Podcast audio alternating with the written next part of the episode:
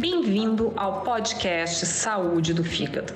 Eu sou a doutora Raquel Scherer de Fraga, hepatologista na cidade de Passo Fundo, no Rio Grande do Sul, e vou apresentar para você informações e novidades na área de hepatologia.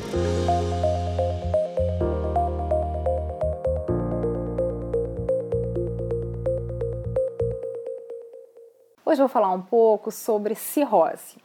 Quando se dá o diagnóstico de cirrose a alguém, isso assusta muito essa pessoa e seus familiares. O primeiro passo importante é entender o que é cirrose. Então, cirrose é um fígado todo cicatrizado devido à ação de agente agressor ao longo dos vários anos.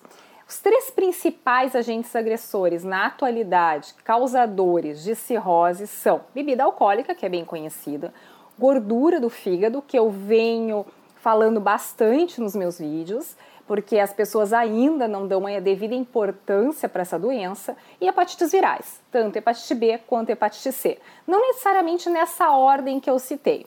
Ao lado dessas causas, tem diversas outras causas de dano hepático, incluindo hepatite autoimune, colangite biliar primária, colangite esclerosante primária, que eu não vou entrar em detalhes, porque hoje é importante a gente entender o que se rosa e o que se faz com essa doença. Qualquer agente agressor no fígado leva a cicatriz hepática, que medicamente a gente chama de fibrose.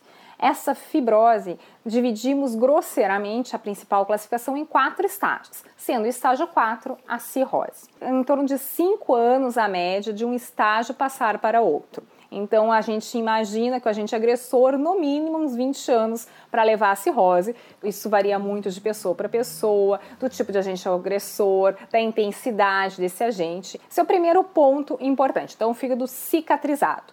E é muito importante, então, que cirrose não significa que a pessoa está ingerindo bebida alcoólica. Cirrose no passado era muito ligada à bebida alcoólica e culturalmente ainda as pessoas têm vergonha de dizer que tem cirrose porque imaginam que a população, ou os familiares ou seus conhecidos vão achar que ela bebe escondido, muitas vezes sem ingerir bebida alcoólica. Segunda questão importante é entender que existem diversos casos de cirrose, são casos e casos porque depende muito se esse fígado com cirrose consegue manter a sua função adequada ou não. Então, à medida que a gente tem uma pessoa com cirrose, a primeira questão é: esse fígado está funcionando bem ou não está funcionando bem? Então, tem uma classificação que a gente usa, que é o CHILD, que é uma classificação mais antiga em relação a isso, que a gente divide em três estágios: A, B e C, sendo A a melhor função e C a pior função. O que, que é função hepática? Quando a pessoa tem cirrose e perde função hepática, o que, que ela vai sentir? Vai ter os olhos amarelos, vai ter água na barriga, é aquela barriga d'água, vai ter inchaço nas pernas, vai ter cansaço, pode vomitar sangue, pode sair sangue nas fezes. Então são sintomas muito fortes, não são aqueles sintomas de má digestão que muitas vezes se confunde como crise do fígado ou doenças do fígado. Se a pessoa tem o CHILD C, ou seja, tem uma função hepática ruim, mesmo assim ela pode melhorar a sua função, dependendo da causa. Então, primeira questão é: funciona bem esse fígado ou não funciona bem? Segunda questão: o que, que está causando essa lesão hepática? É hepatite, é o álcool, é a gordura hepática? Dentro do possível, a gente tem que tratar esse fator de base para ele não continuar danificando o fígado.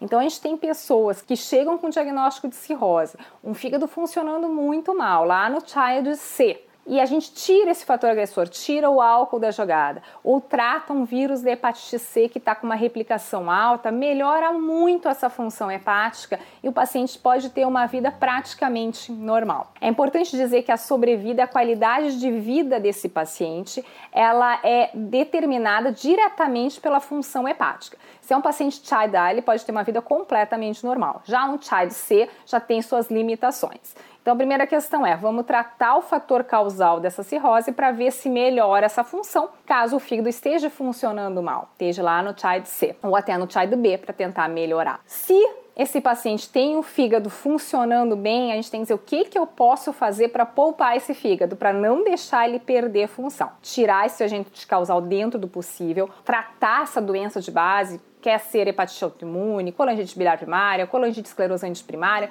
que a gente conseguir tratar. Hemocromatose, enfim, tem diversas doenças causadoras de cirrose. Se a gente consegue tratar, isso pode melhorar o prognóstico desse paciente. Depois, o que, que eu posso fazer? Vacinas. Eu já falei, eu já fiz um vídeo sobre vacinas na cirrose. É muito importante porque o fígado cicatrizado, o fígado com cirrose, a gente sabe que está trabalhando com uma função hepática limítrofe, mesmo que ele seja de A. Qualquer evento que a gente precise a mais desse fígado, pode ser que ele não dê conta do recado. Então é importante prevenir infecções. Isso é uma das principais formas que a gente diz de descompensação da cirrose. O fígado pode estar funcionando muito bem quando a pessoa pega uma infecção que requer esforço maior desse fígado, o fígado está funcionando lá embaixo, cai a função rapidamente. Isso é, uma, é um desastre, às vezes, a mortalidade é alta. Então, como é que a gente pode fazer? Prevenir infecções. Então, as vacinas têm um papel muito importante no paciente que a gente chama hepatopata crônico. Existe um rol de vacinas que são recomendadas nesses pacientes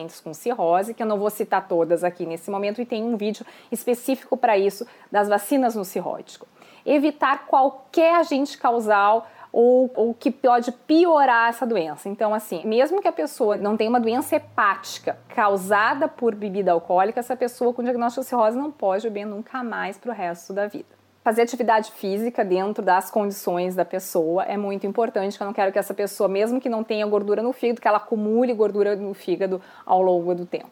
Então isso é extremamente importante. Muitas pessoas já chegam assim, bom, mas eu tenho cirrose, então vou ter que fazer transplante. E não é bem assim. O primeiro conceito que é importante introduzir na atualidade é que cirrose ela tem sim regressão. Claro, aquele paciente com cirrose, com child C, que já tem o que a gente chama de hipertensão portal, que é um fígado mais endurecido, que as veias que chegam no fígado, que o sistema porta está dilatado, que o baço da grande, que tem aquelas chamadas varizes do esôfago. Essa cirrose, a gente sabe que não vai ter um fígado normal, que essa cirrose ela não vai deixar de ser cirrose, mas pode melhorar a função hepática. Mas aquele paciente que tem um diagnóstico de cirrose por biópsia, ou seja, aquele paciente que olhando os exames ninguém diz que tem cirrose, vai lá fazendo uma biópsia hepática e esse paciente tem cirrose, esse paciente, a gente tratando o fator causal, a gente pode sim regredir a cirrose. Tem diversos estudos que fazem essa documentação.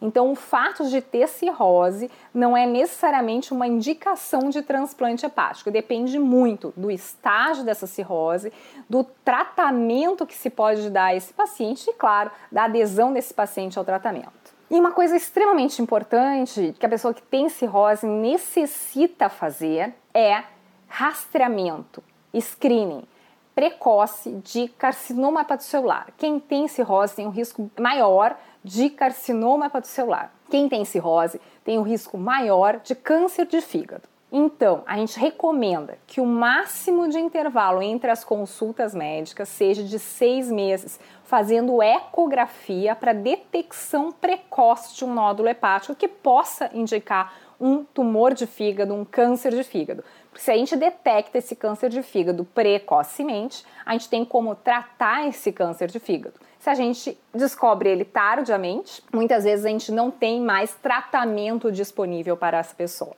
de forma adequada, pelo menos com fins curativos. Bom, esse era o recado que eu queria dar hoje para vocês. Espero que eu tenha ajudado e deixem dicas, deixem sugestões para os próximos vídeos.